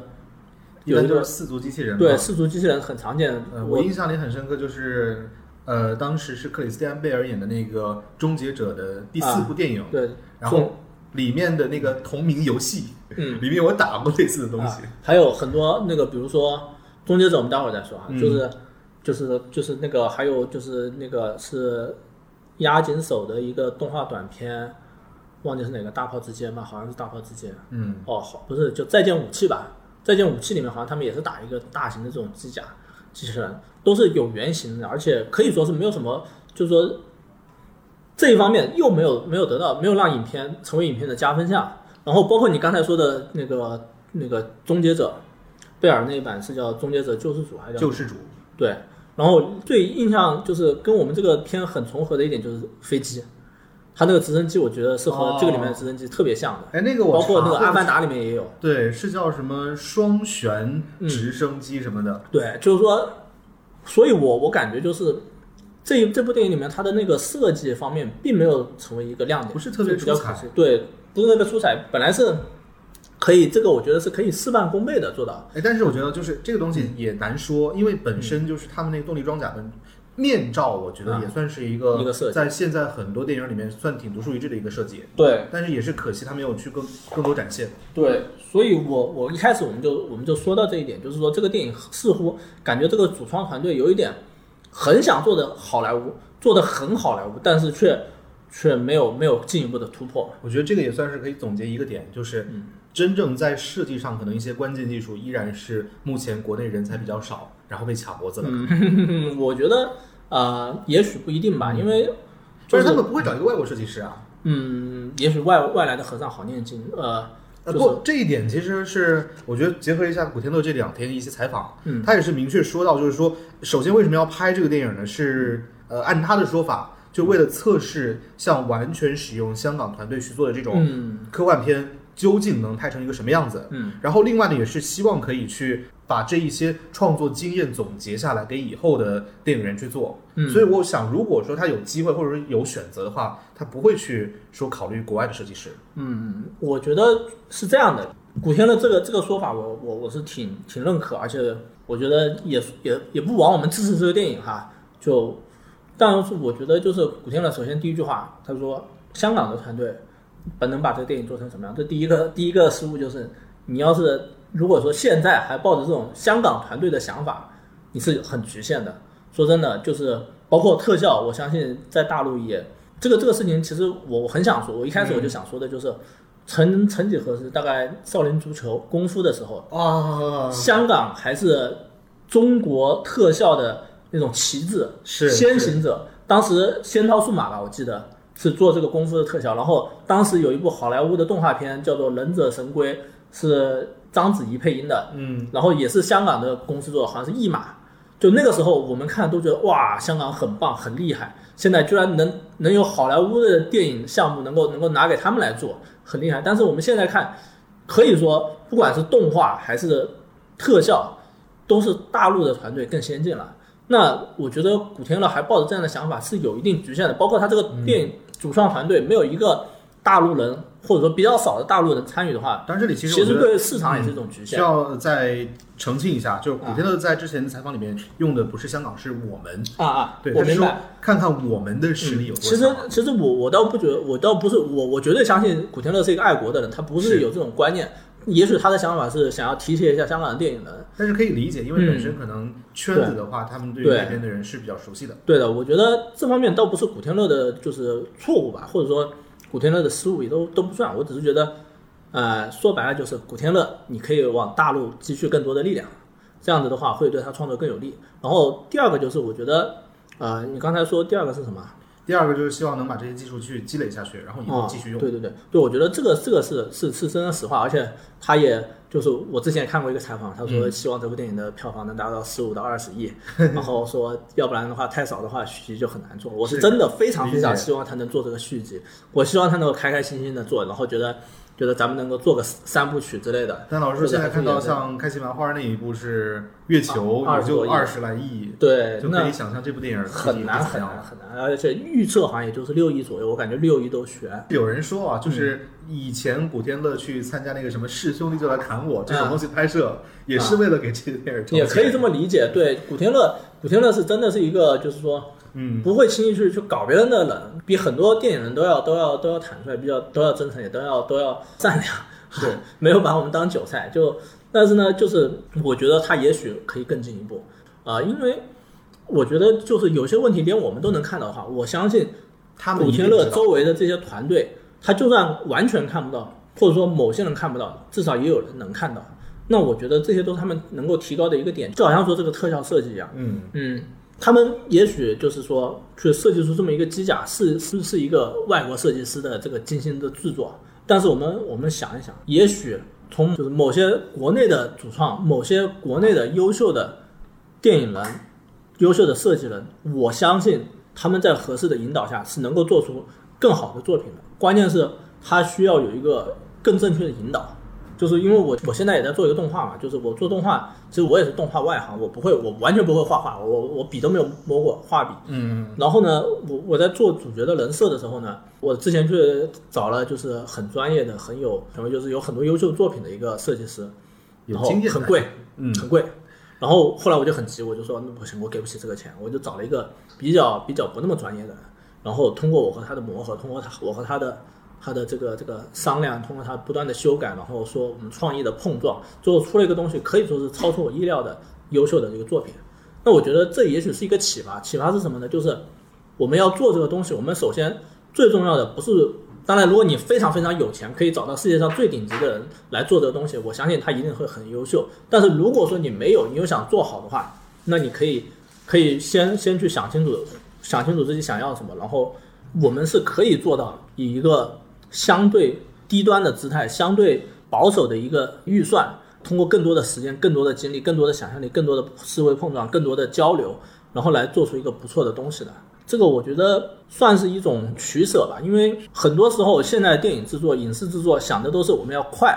我们要要尽早抢占档期，我们要一定要在规定的时间内做完。所以说，这个会导致他们很多时候是有一点点就是失衡的，就是他可能我特效给的时间很充足，资金很充足，我们做的很不错，但是也许哦反过来说，它的设计反而是不够的，那导致就有一点点就是我们可能。把特效花那么多精力，反而出来的效果有一点被拖累了，包括剧情也是这个问题。但是这个快，其实我觉得也是可以理解的，因为本身呃电影拍的成本摆在这儿，如果说你一直在磨剧情，一直在磨，它肯定水涨船高，各种人工成本啊之类的控制不住，所以可以想象，就这种创作，它一定是要设计一个时间，在某一个档期，我就是要上映，那对所有东西在这其中去调节。是的，是的，毕竟不是每个人都是王家卫嘛，对吧？那我觉得这方面确实是归根结底还是一个取舍的问题吧，或者说，呃，也许将来可以有一些优化的空间。这这其实不光也是不光是国产电影的通病，其实海外的这些好莱坞电影做到现在也经常会出现这样的问题。是像某些 MCU 电影一年就直接上映，对的，有可能有可能这个就是他们特效团队比我们比我们做这个《明日战记》还要辛苦，还要还要加班加说到特效，你看过前段时间一个新闻吗？就是之前是 VFX 一个公司的团队，就是说给漫威做特效特别特别辛苦，对每天加班，钱又少。，对，但是就作为一个特效公司，就会想，哎，我给漫威做过多大的光，以后我出去接活儿多方对。便。然后就形成了漫威对他们的 PUA。是，这个其实漫威电影，我从很早就开始，就从复联二开始，我就感觉复联二的特效就开始很很有问题了。啊。对，当时我是看那个，就是黑寡妇去安抚绿巨人，嗯，对，就感觉真人的手跟一个虚拟的手就是有那种，对的，对的，这方面还挺多问题，包括里面很多奥创都缺乏金属光泽啊，包括钢铁侠有的镜头也是。就我觉得好莱坞其实现在并没有像以前那样明确的、明显的那种标杆价值啊。我们很多时候不一定要为他为他的这种思路为为重，那但是呢，你要去就像就像这个《明日战记》，你说他去找了海海外的那种设计师，我相信他他很多是也是和欧美的这些公司合作的这个设计师，那他带来的思维也许是欧美的先进的思维，就是那种那种成熟的思维，嗯，但是也许他并不完美。我们有些时候需要一些那种初生牛犊不怕虎的精神，去做一些不是以好莱坞为目标的作品，而是以一个更加自我的一个一个目标、一个一个形式来表达的东西。是。那我觉得就是像这样的东西，比如说像找徐克，可能会玩得出来。徐克也许吧，我觉得，但是就是徐克的话，他其实以前年轻的时候是有很多这方面就是新的尝试，什么特效啊，什么什么动画呀的尝试，我觉得是挺好的。但是，嗯，现在这个年代看，可能徐克还稍微有一点老套了。嗯，这实话就是，但是呢，我们国内也有一些像《流浪地球》啊之类的作品是相对来说比较完善的。然后，呃，也不是说就《流浪地球》本身很很优秀、很完美，但我觉得《流浪地球》从一定程度上，它不管从美学、从剧情叙事上，都能够让大家看到一点新意。我觉得这是挺难得的。那我觉得这反而是可能《明日世界》这个团队说是全港片团队可以去开拓的一个一个思路思维方向吧。不过要这样讲的话，其实我《流浪地球》啊，就是有一定程度上它的各种新意，其实很可能是刘慈欣带来的。对，对，包括里面各种各样，像是呃，我印象深刻的，比如说饱和式救援这件事儿，就对明明他们任务失败了，但是实际上大任务还是成功了。对的，就这种，就是可能把人当工具用，特别在特殊时期，就是刘慈欣一些小说里面很常见嗯对的甚至包括就整个计划都是。嗯，所以就归根结底，我们说刘慈欣说这种这种这种文化、这种思潮的这种这种回归、这种兴起，很大程度上也是我们对西方个人英雄主义思考的这种叙事的一种一种反思，或者说一种对抗吧，一种一种弥补，一种补偿。那我觉得这也许能够赋予故事更多的新意。是，或者说现在就是好莱坞那一套那种普世价值观做的大片儿，我们逐渐作为观众来说已经习惯了去嗯对渴望看到一些新的东西，对的而反而是一些可能我们民族的或者其他民族的东西，在我们看来是更有新意的。我们甚至可以说，可以更大胆的说，更正确的方式，更正确的价值观。对，就这方面的话，我们很多时候看好莱坞电影是已经已经习以为常了的一些东西，我们反过来用某些这个我们自己的思想，或者说就刘慈欣小说啊，包括《流浪地球》电影那个那个思路来看，其实是有问题的。就好像饱和式救援，就在在《流浪地球》里面，我们看到的是，即使这个人失败了。嗯，还有别的团队成功了，世界一样能得到拯救。而在好莱坞电影，我相信绝对是，如果主角失败了，这个世界就灭亡了。啊，这个是对的，那我觉得这方面从一定程度上算是一种一种进步，而且而且这种这种思考，这种换一个角度的思考，可以赋予故事更多的可能性。对，不光是更多的可能性，还能赋予就是故事更多的新意，而让观众得到更新奇的体验，更新奇的体验就能够给观众更更好的体验，更好的体验就意味着更好的票房。这个可能还是在一个相对来说优良特效基础之上，在剧本上对下功夫，然后给我们的东西。而且我可以这样说，就是我觉得你也许你特效你去磨多磨一年成本是很高，但是剧本多磨一年相对来说成本要低很多。这个也是，毕对竟早期。对，我觉得这方面也许是创作方面的一个一个变化吧。呃，我觉得回到这个这个电影的话，也许就代表的是他们也许可以一方面更自信一些，但是这一点其实我觉得也是你可以去理解为什么说《明日战记》剧情不好，因为可能就是一五年的时候出了一个剧本，发现不行，要改改改，最后改了可能两年就只能出一个这样的东西，你就要拍了，没办法就上了。但是我感觉就是他改的都是往保守的方向改。哎，保守保守的方向改呢，怎么说呢？也也不算错，但是肯定不会是惊喜就更少了，就屏蔽了，可能屏蔽了大亏大就是大烂片的偶然性，但是也屏蔽了就是、就是就是惊喜好片的偶然性，所以导致这个电影就变得相对来说剧情方面是比较平庸的。是比较可惜吧。但是其实往保守方向改，我觉得也是无可厚非。嗯因为截至现在，我们都会发现，就是一个电影票房能卖得好，它的通俗性是必须的。对的，对的，对，所以一定要去舍舍弃一些所谓可能但是我觉得极端的东西。不一定通俗性和这个故事性倒不一定冲突。嗯，而且你如果这个电影真的想要多赚点钱，那你你不如你不如去请一个比如说鹿晗啊、易烊易易烊千玺之类的人进来，然后这样的话，也许也许能够平平一些收入也说不定。所以这个东西，嗯，我觉得哈，就是在鼓励主创，因为主创是真的发自内心想要做一个好电影，这一点其实在能 get 到。对，在在国产电影乃至于在世界电影圈都是相对来说不多的，尤其是商业电影圈。对啊是，很难的。我们我们现在我们直接就问一问一答，说还有哪个哪个电影主创是能够看出来他拍商业片是真的想拍一个好商业片的？能有几个？很难现在可能你能想的就是，比如说北美唯唯诺诺两个人，啊！我谁？维伦纽瓦和诺兰。哦，维伦纽瓦和诺兰，那那种可以，那种是大师，没有办法。但但比如说呃，再往多了说，有谁？真的很少了。也我们不说那种，就是就是很多可能呃，只是说为了拍商业片拍的比较好的，那是另一回事儿。相对少一点的可能就是，比如说像杀马兰或者 A 二十四发行的一些电影的。嗯，A 二十四可以对，A 二十四，但 A 二十四已经不是那种纯粹的商业片嘛，对吧？然后杀马兰的话，嗯，他也没少拍烂片，对吧？对吧？他他很多可能只是他自己觉得好 而已，对不对？啊，那然后比如说国内，国内你说这些年出现了哎不少想到一个人，谁？柯梦龙，你没看《咒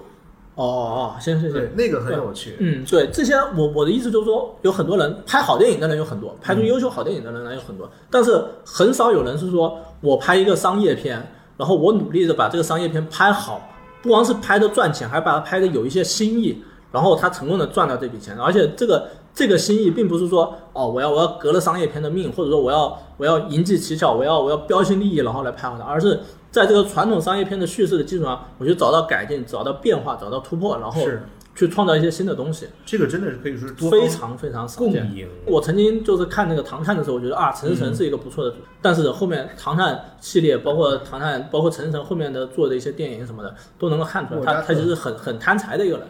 就是他主要他能够拍烂片赚更多的钱，他绝对不会去拍好片的那种人。那我觉得。那这方面的话，我觉得就如果说我们再去跟，假如说哈，我们有机会去跟陈思诚面对面说，陈导啊，我觉得你这个电影应该怎么怎么样会更好一点啊，他鸟都不鸟你，对吧？他除非说陈导啊，我我我这个电影，我觉得你怎么拍能赚更多钱，他才会搭理你。但陈思诚其实我觉得他也是算是被架在了一个地方，因为你想，就从从《唐探二》开始，嗯，票房已经是几十亿开始往上了，嗯，那么包括发行方对他的期待一定是更往上越好。就包括为什么像贾玲做了一个电影就四十来亿，嗯，她接下来一定是要沉寂一段时间，因为如果说她还要拍，那大家对她期待，或者说是嗯甚至是资本对她期待，嗯一定是很高的。嗯，这个时候她一定会被架在一个很高的地方上，就很难下来有一些自己东西了。对，但但是话又说回来，他凭什么要搭理资本呢？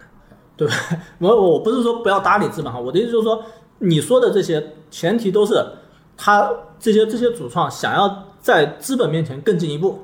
他才会这样做。那我们有些时候反而需要需要冷静一点。那我们现在去探讨这个《明日战绩》能够能够变得更好的一些地方，是因为我们相信，如果说主创能够意识到这些地方，主创绝对会去做的，而不是会像某一些主创一样去想着啊管。但是我能赚这一点其实也不一样，就像不是说嘛？说好像谁谁谁要拍一个系列的续集，好像华纳吧，啊说啊对，好像是拍什么哈利波特还是说什么续集，然后呢，不管有你没你，我都准备拍，反正你来不来。啊，这样的情况下，我觉得任何人至少多挣些钱嘛，嗯，我觉得无可厚非。嗯，那其实加入到这样的项目当中都是挺正常的事儿。但是就是说，嗯，这个还涉及到比如说好莱坞包括国内的一些电影的版权归属的问题，嗯，这是一方面。另另外一方面的话，也也涉及到就是主创对这个电影的控制权的问题，这些我觉得都是就是一些弊端吧。我觉得就是主创包括主演，就灵魂主创，包括可能某些片子是主演，某些片子是导演，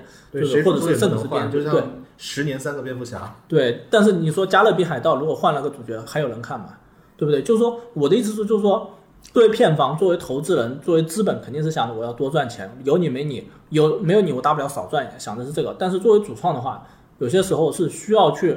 去找一个平衡的，去寻找一个呃，我不会说是赔掉裤子，然后但是我又能够能够维持住我这种我和观众建立的信任。嗯，这一点我觉得是需要需要去思考一下，就好像以前我们去看周周星驰看成龙一样，我们看哦这个片子是周星驰演的，我就去看一下，肯定不会太差，嗯。或者说，但现在的话，我们很难对某一个角色，可能现在像沈腾可以有这样的效果哈，就是说韩我觉得沈腾亮什么的，腾他的笑点在逐渐丧失。嗯，对，那这个是比较微妙的，因为沈腾说白了，他只是一个人，他他我估计哈，他参与创作不是很多，所以就很多时候他也是被故事架着走的。你故事不好的话，我也我也很难演出花来。包括以前的葛优葛大爷啊，包括周润发什么都有这方面的问题。哎，这个是对，就所以说，但是呢，那如果说就是包括古天乐，包括这些人能够和观众建立一种这样的信任，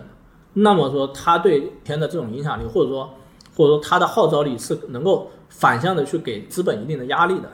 就是。你说说难听点，我们一方面在在这里说哦，主创的叫做叫无力，就是主创被资本绑架的这种无力。另外一方面，我们看到也有很多新闻是在说某某某某戏霸要改剧本，要要不拍了，对不对？要要要是把把资本架在自己的脚下，哎，那个是他已经成为了资本，对这是一方面。对另一方面，你也可以是像那个诺兰，不是从呃华纳去到环球嘛，也是属于那种，哎，我有技术，我随便去哪儿。对，但是虽然说他这样的是凤毛麟角哈，而且他这样确实是很厉害，很厉害，厉害到可以去反绑资本。但是我们如果说往一个比较相对保守的角度上来说，我不说不说反绑资本吧，嗯，你像古天乐这样的人，我相信他他这部电影他是能够在在投资方面是去占据一个比较大的比例，也也就占据一定的话语权的。那我觉得，也许他从另一个角度可以从一定程度上控制自己的这个影片的一个一个一个方面的这个制作方面的东西。归根结底就是说，我觉得他作为这些电影的主创是有必要去重新去控制这部电影的，把这部电影和资本之间进行一个相对更加更加合理的一个取舍，然后能够达到一个更好的效果。因为说真的，更好的效果对资本一定程度上也是有利的。是，对，因为资本他可能看到的是不一样的东西，资本看的是啊，你你你拖了我那么久，你花了我那么多的钱，什么时候才能让我回本？对，然后你你你没有加入我想要的噱头，万一我亏了本怎么样？对不对？资本想的是这个，那主创想的可能是我要做一个好电影。如果我我不拖那么长时间，我做不了那么好。如果说如果说我我不加入这个这个这这这段戏，我我做不了那么好。他想的可能是表达是什么，对，或者说啊、我我不能用用这个流量明星，因为用了这个流量明星，我这个片子就就那那段戏就很难打动观众了之类的。他跟我的角色不一样。对，然后但是最后最后最后最后，这个电影还是票房见增长。嗯，那如果说你票房好了的话，那资本也会对你一种认可，觉得哎呀，这个这个什么葛导啊是贾贾导贾玲贾导，你你之前说那个真是太对了，下次还是照你说的办。就我觉得，就是我们就是因为资本是相对来说。它的它的它的逻辑和和这个主创的逻辑是不一样的。那最后如果说票房上能够能够能够从一定程度上给给予这个主创坚持方面的回报的话，那相对来说他也能够得到更多的话语权。是，当然我们知道，就是一个电影像监制，通常可能就是游游走在作者和资本之间，去想办法去维持一个好关系。包括电影的嗯监制也是古天乐嘛，嗯，其实可以想象，就是可能当中也有很多很多的像争吵啊，或者说讨论也曾经发生过，只是我们不知道。是的，但以至于到现在，可能我们看到的《明日战记》就是当前他们可以做到最好的版本了。嗯。但是我也觉得，就是本身你看这个电影，如果说真的是花了三亿做出来这样一个有点，我觉得算是有点像网飞那种 B 级片的效果，嗯。可能也是属于像现在这个整个话语工业体系能够做出的这样的影片最好的一个，或者说最几方权衡、嗯，最平衡的一个版本。也嗯希望这样的东西可以去，呃，像古天乐说的，就是经验可以沿袭下去。对的以后用更少的资本去做，然后去维持更多作者性对或者别的东西。这也是我希望这个电影票房更高一点的原因，因为也是我我绝对不希望这部电影成为成为就是沧海一粟，一次就没了。对成为成为可能国产机甲类科幻片的一个绝唱。嗯，我希望它能够成为一个像《大圣归来》一样的存在，从从而赚了很多钱之后，以后资本开始青睐这个题是，然后，开始带领这一波对东西去做。然后然后做出更多优秀的作品，像就好像《大圣归来》之后的哪吒一样，可能比如说《明日战记》之后，会大家大家会期待《明日战记二》，甚至说更多的这类题材的电影，那我们就有有资本的热钱进来，我相信是会有更多嗯，优秀的作品出现，也有更多就是主创在创作上也会得到更多自由，也有也有更多就是敢于发挥的地方。然后那我觉得就是说，我们现在说的这些，也就相当于说是，嗯，就是如果如果这个电影有更多自由，如果这个电影有更多时间，我们能够做到什么样的一个一个一个期待吧？是希望下一部《明日战记二》能是个什么样？希望下一部《明日战记二》能存在。对，当然如果说。下一部《明日战记二》的话，其实我今天还有一点小槽想吐。嗯我一直以来对于一个电影里面的台词可以说关注比较多，嗯然后一直我会有一个观点，就是一些可能特别是香港电影，他们如果说就是国内汉化做的不好的话，真的那种配音质量会很奇怪，对甚至不如一些质量好的日韩电影的中配版来的那种本土感强。是的，那当中就包括这一部《明日战记》当中个别的配音。就首先，我觉得就是有点很很有趣啊。嗯一开始是看在古天乐和刘青云两个角色在一个天台上，嗯然后聊天的时候，发现他们有儿化音，两个广东人说话 有儿化音，当然很有趣，但是对这个角色的嗯表现吧，我觉得也算是有利有弊，大家都怎么说都行。对对但细节到像是刘嘉玲的那个配音员，嗯。我就很不理解，就是不了解他那个配音是哪儿，呃，他的口音是哪儿来的，嗯，也会很出戏。是的，这其实老实说，甚至是那个到一些以前看过的，像周星驰的电影，像《美人鱼》，嗯。里面张雨绮她的那个呃台词表现，啊，对我也会觉得，就是相对于之前可能像台湾的一些配音员做的那种周星驰电影儿，嗯，吸引力少了很多吧。是的，我对我其实我特别希望，就是以后的香港电影可以在国产特别普通话配音上面去更加把劲，这个或者说嗯，给出更多时间去做。对我也觉得这个就是就是资本在在这个投入方面这些一些失衡吧，嗯一些小的失衡，就是他他可能觉得这方面不是很重要，或者观众不是很在乎，对，然后还有一点很重要，很重要，我觉得就是像是在我们这样的地方，小地方。五线城市根本找不到粤语版，就是没有办法在我明明不喜欢听这个粗制滥造的普通话配音的前提之下，要不我听原版看字幕吧，这种选择是没有的，我们只能去看那种。但是好像因为我《神探大战》好像看的是粤语版，嗯，嗯，但是我还要说的是，我当时进去的时候，我当时看的时候，主角第一句冒出粤语的时候，我能够听到电影院很多声音在说啊？啊？粤语的，对啊。就是这样的反应，所以这个东西也是见仁见智吧。这个就像是可能有些时候看动画片儿那个引进的日漫的时候，哎对，我怎么买成国语了？对的，是的，这也我以前也发生过。就我觉得这个还真的，因为因为尤其是动画片的话，嗯很多时候是带着小朋友去看，小朋友是不一定有耐心去看字幕的，那可能他宁愿去接受一个相对不那么这个是感情丰富的一个一个国配，就这个东西都很难说吧，我觉得。因为其实按在我心上，我自己是如果说有一个优质的国配可以选择的话，我肯定选国配，因为一我是觉得就是如果你一直盯着字幕的话，肯定会丢失一些画面细节，嗯特别是像之前是去年的时候我看那个《双城之战》，它嗯的中文配音，我真的觉得做的非常棒。嗯，对，那个时候我甚至在那个平台上看，我是关掉字幕，我去就按听的，我觉得体验也都非常好。是的，那但如果说你的配音真的是像那个小魔仙一样，哎，魔仙堡很奇怪，那我觉得还是听原声的好。但是我们要知道，《双城之战》算是集合了所有的就是最高水平的资本，然后最高水平的制作制作水平，几乎每一个环节都是都是都是行业标杆级的这个制作水平的话，那我觉得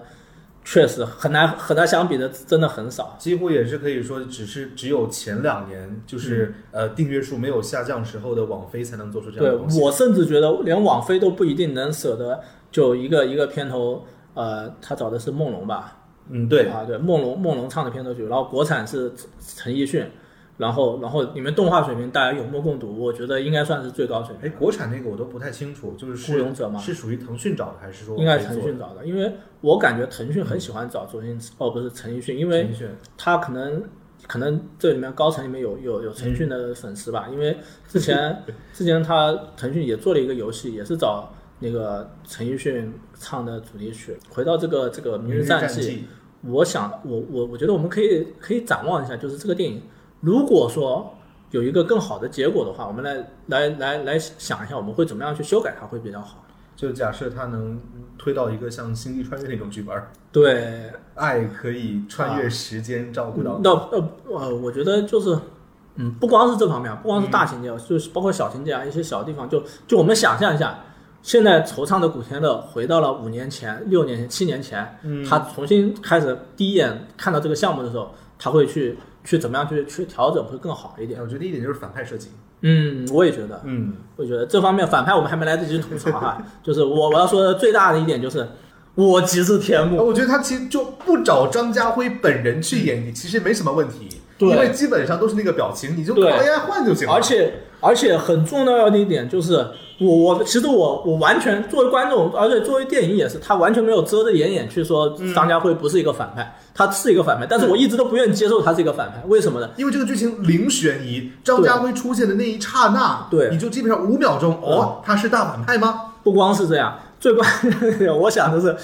都那个时代了，我完全没有看到这个世界是一个纸醉金迷的世界。嗯然后他作为一个，就相当于是去去去去去搞一个那个工程，去作为一个包工头，或者说跟包工头有利益输送的一个人，我都没有想到他挣到这些钱能干什么。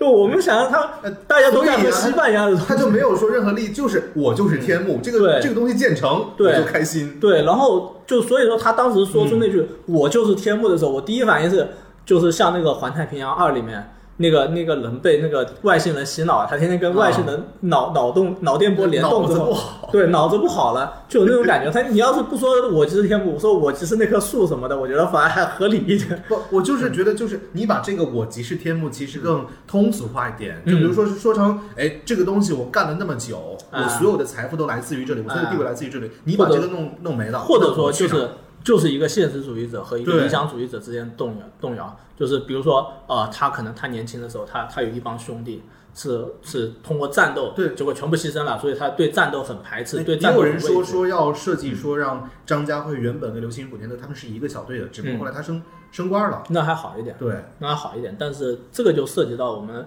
有没有必要去把阴谋论上升到一个这个高度的问题。嗯我们觉得这一类电影的话，可能大多数都不会把这个阴谋论这悬疑方面弄得那么高。是这不一定好，呃，这是一个地方吧。我觉得，要是我说的话，就是可能，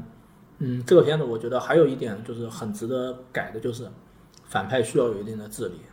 现在这种这种打丧尸，就类似于打丧尸或者打打这类的片子，它有点像是那个啥，就是之前《生化危机三》出的一个，应该算是那网游吧，叫《生化危机抵抗》。嗯，里面就是四个人可以共同扮演幸存者去打僵尸，一个人去给这些僵尸呃去给幸存者设置这里一只僵尸，这里一个啊陷阱那种关卡。对，张家辉就有点像这样的角色。对，就对确实就是我感觉呃，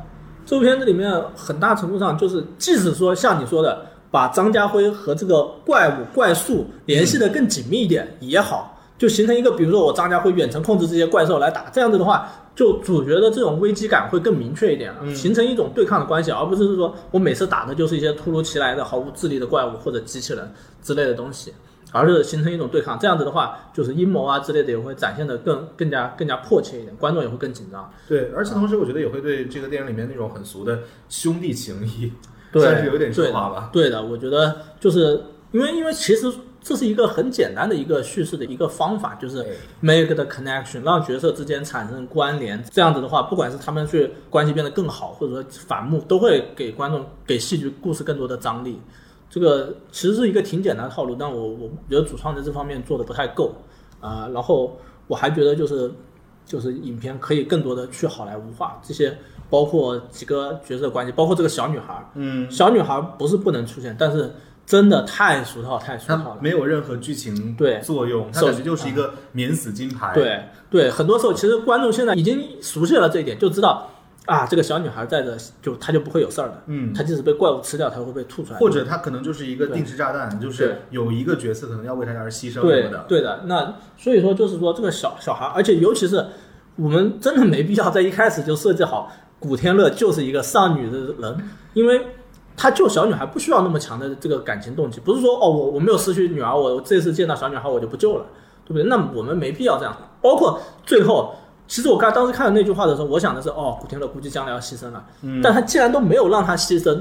那何必要让他跟这个就创造一个他和曾经女儿的一个羁绊呢？没有没有太大的必要，很俗套，而且那我们。常见的我们比如说设计成这种这种情节的话，一般来说可能设计成一个古天乐是一个酗酒的一个颓废的人或者怎么样，嗯，一个中年大叔，对，但是这里面没有这样觉得，都是相对来说比较正义凛然的这个角色。那我觉得这也是一个比较比较遗憾的地方吧。这算是一个传统的港式动作片男主设计了。对，那但是那我们总是说到传统，传统就没有意思了嘛，对吧？我们可以在这方面玩一些新意。破传统，对，就比如说呃，我们设计一个，即使是这样的，即使是这样的，那我们也可以设计一下，比如说古天乐是那种不要命的人，嗯，对吧？然后刘青云是一个把他往回拉的人，然后剩下第三个就是那个姜浩文那个角色呢，可能又又是一种风格，他可能是相对理性的、相对务实的、相对那种说难听点唯利是图的人，没有关系，对吧？那这三个人就会有一些有一些关系的碰撞。了，在整个任务执行对过程当，中。然后或者说放大古天乐和姜浩文的这种不信任，然后呃，就是首先是这个故事的开头是古天乐和和刘青云两个人，然后刘青云文职，古天乐武职，古天乐可能比较勇敢，然后因为第一次的这种暴乱，第一次的那种遇到遇到遇到那个那个怪兽，嗯，然后导致了古天乐把自己的成员都害死了，或者说怎么样类似的一个情况。会可能陷入到一个一蹶不振的状态。对，那这个就可能由后面哦，他知道是是这个张家辉导致了他们的团队的人死，而不是他，可能相对来说，哎，他就他就有一个重新找一个力量。对，那这样的话，就这这种这种成长或者这种探索，能够给观众一个一个一个点，然后接着是姜浩文这个角色的加入，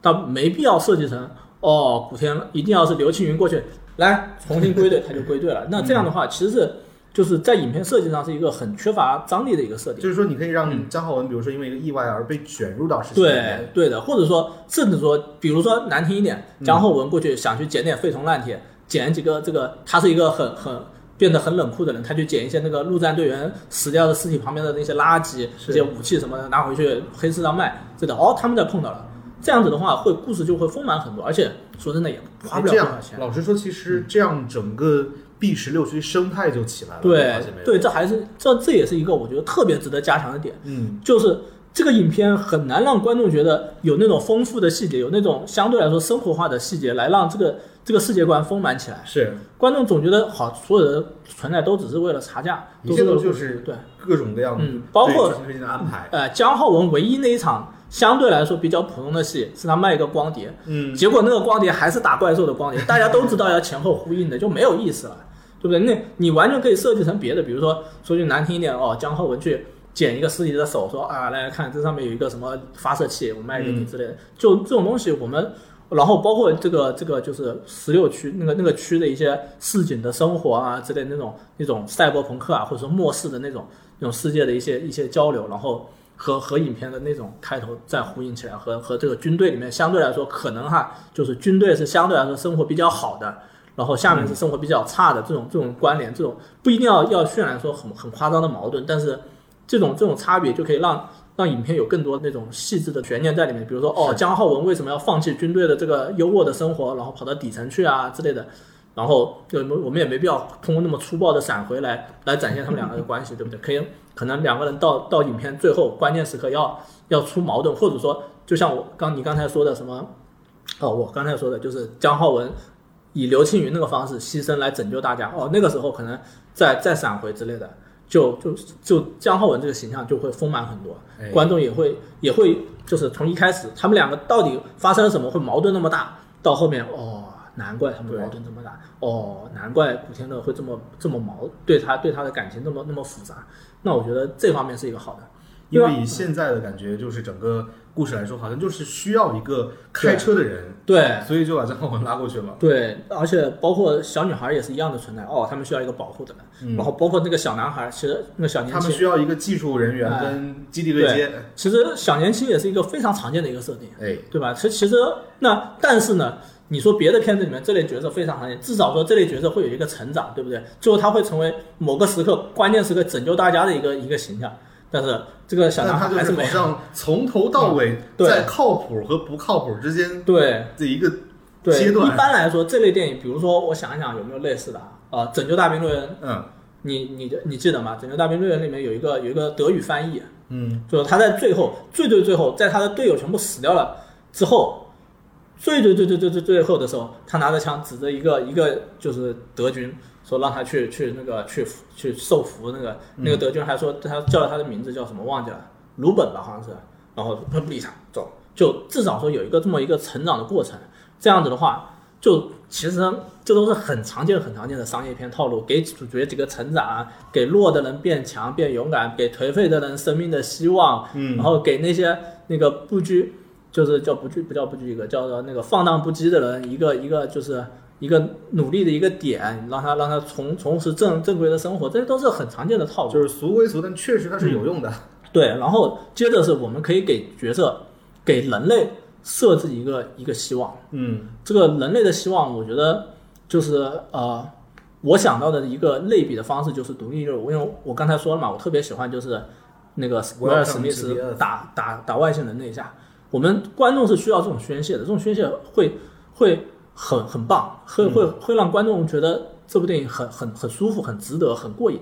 这个过瘾就是。你我们我们换到复联里面，可能就是绿巨人一拳把那个把那个大鱼给打死那段，哦对吧？又换到换到那个复联四，可能是那个雷神雷神最后拿着斧雷头神之锤啊，或者说雷神雷神拿着斧头来到了地球上那一段，哦，对吧？就是那种嗯，复联复联三啊，反正行，反正就是说，就是说这些情节会让观众觉得宣泄。那这个宣泄是从哪里得来？是通过压抑得来的。就是我们一开始是需要有一些那种，就是这个外星的这个生物，哦，那这个其实就复联四的话，就相当于最后画圈圈，所有人开始嗯，呃对对对，积极。啊对对对啊，on your left，对吧？就就是说有这些建立在什么上面？建立在之前人类被这个外星生物或者说被这个反派挤压，让人们嗯卑微、压抑，然后甚至说去去失去了很多东西，去去变得很可怜，变得变得很很害怕的时候，那这些才会起作用。对吧最后就是开始出现一丝曙光，对的希望。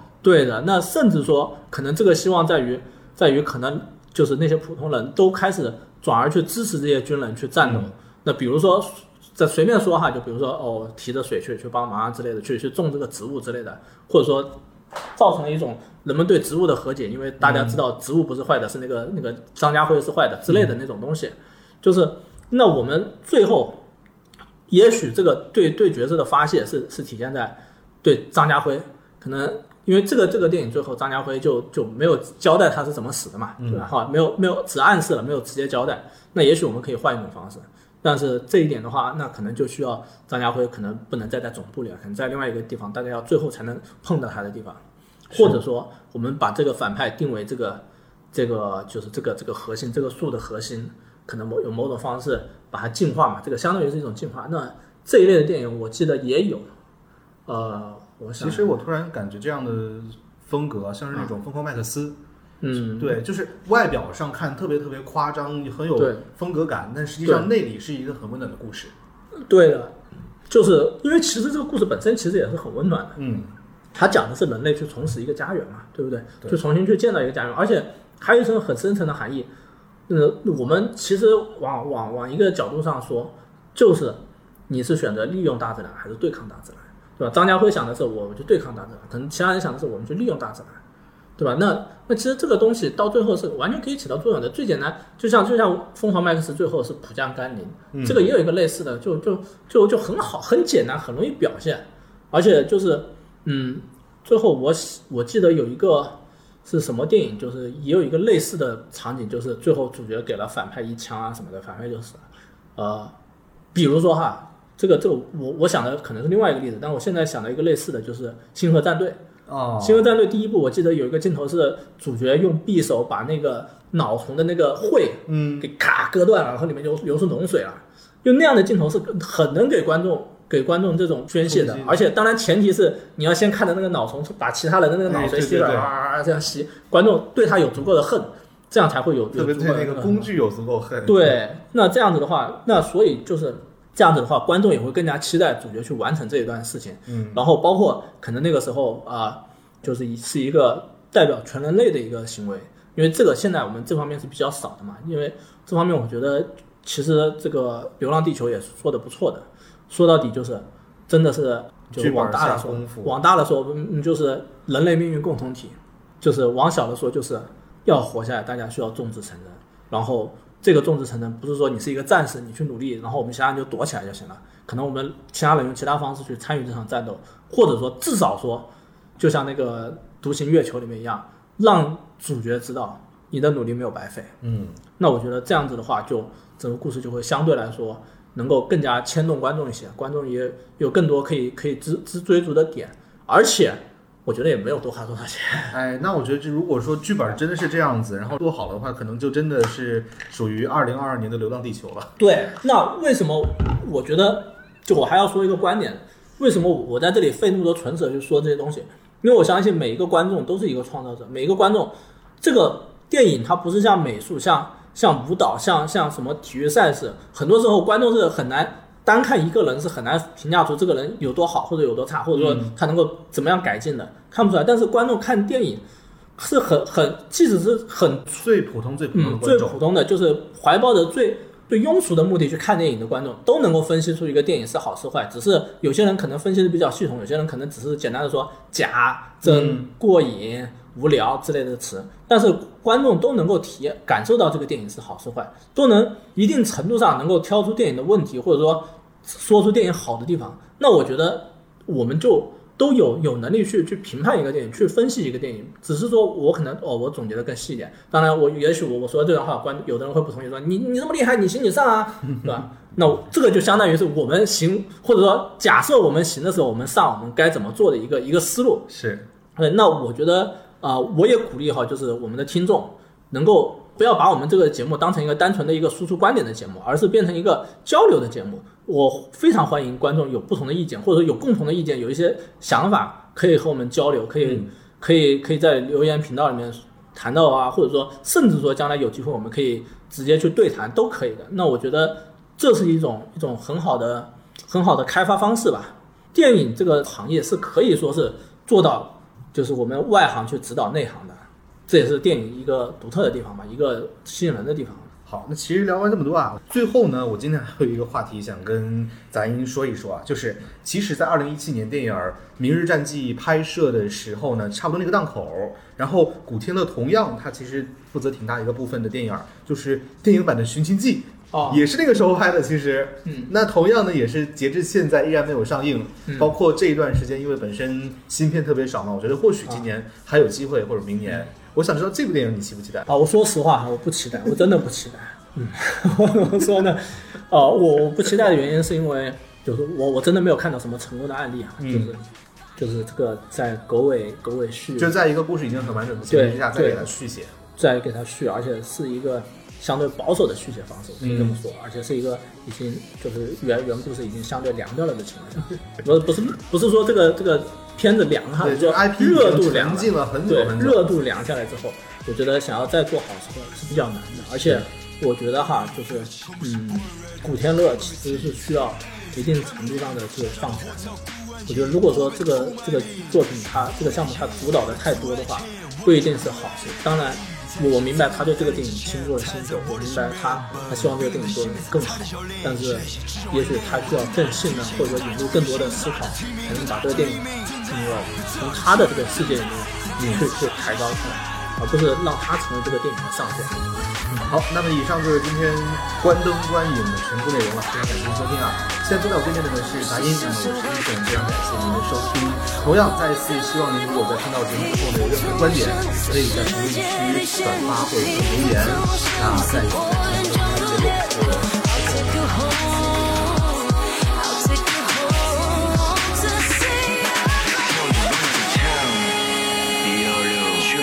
要最焦灼的镜子，当然我为我的家人为漠视的眼睛走向最重要的战役。Say no, say no, say no more. Say no, say no.